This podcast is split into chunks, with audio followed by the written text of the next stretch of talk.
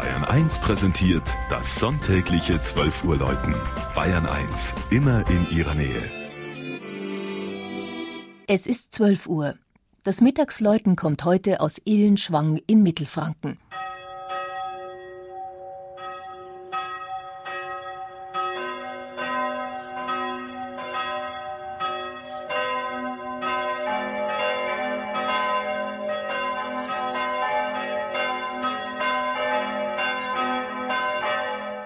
Der massige Kirchturm der Andreaskirche an der Straße zwischen Dinkelsbühl und Wassertrüdigen fällt schon von weitem auf.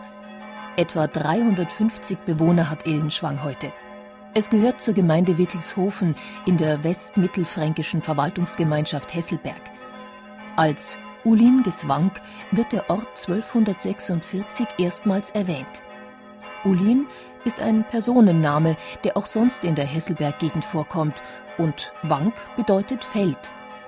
Im letzten Jahr des Dreißigjährigen Krieges wurde das protestantische Illenschwang, also das Feld des Ulin, mitsamt der Kirche und dem Pfarrhaus durch plündernde Franzosen fast vollständig zerstört und entvölkert. Auch in den darauffolgenden Jahrhunderten verlor der Ort immer wieder Einwohner – im 18. Jahrhundert etwa wanderte eine Gruppe von Pietisten nach Pennsylvania aus.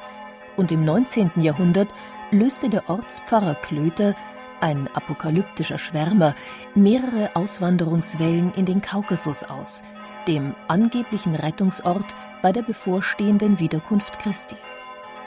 Der Kirchturm der ehemaligen Wehrkirche mit seinen ein Dreiviertel Meter dicken Mauern stammt noch aus mittelalterlicher Zeit.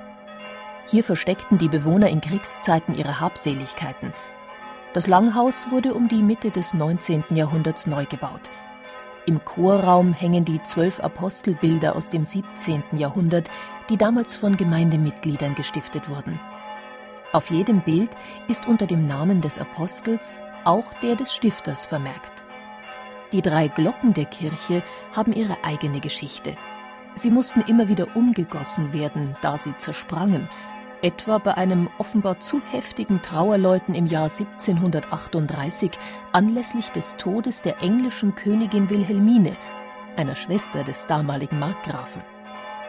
Jeweils im Ersten und Zweiten Weltkrieg wurden zwei Glocken abgehängt und eingeschmolzen und danach wieder ersetzt.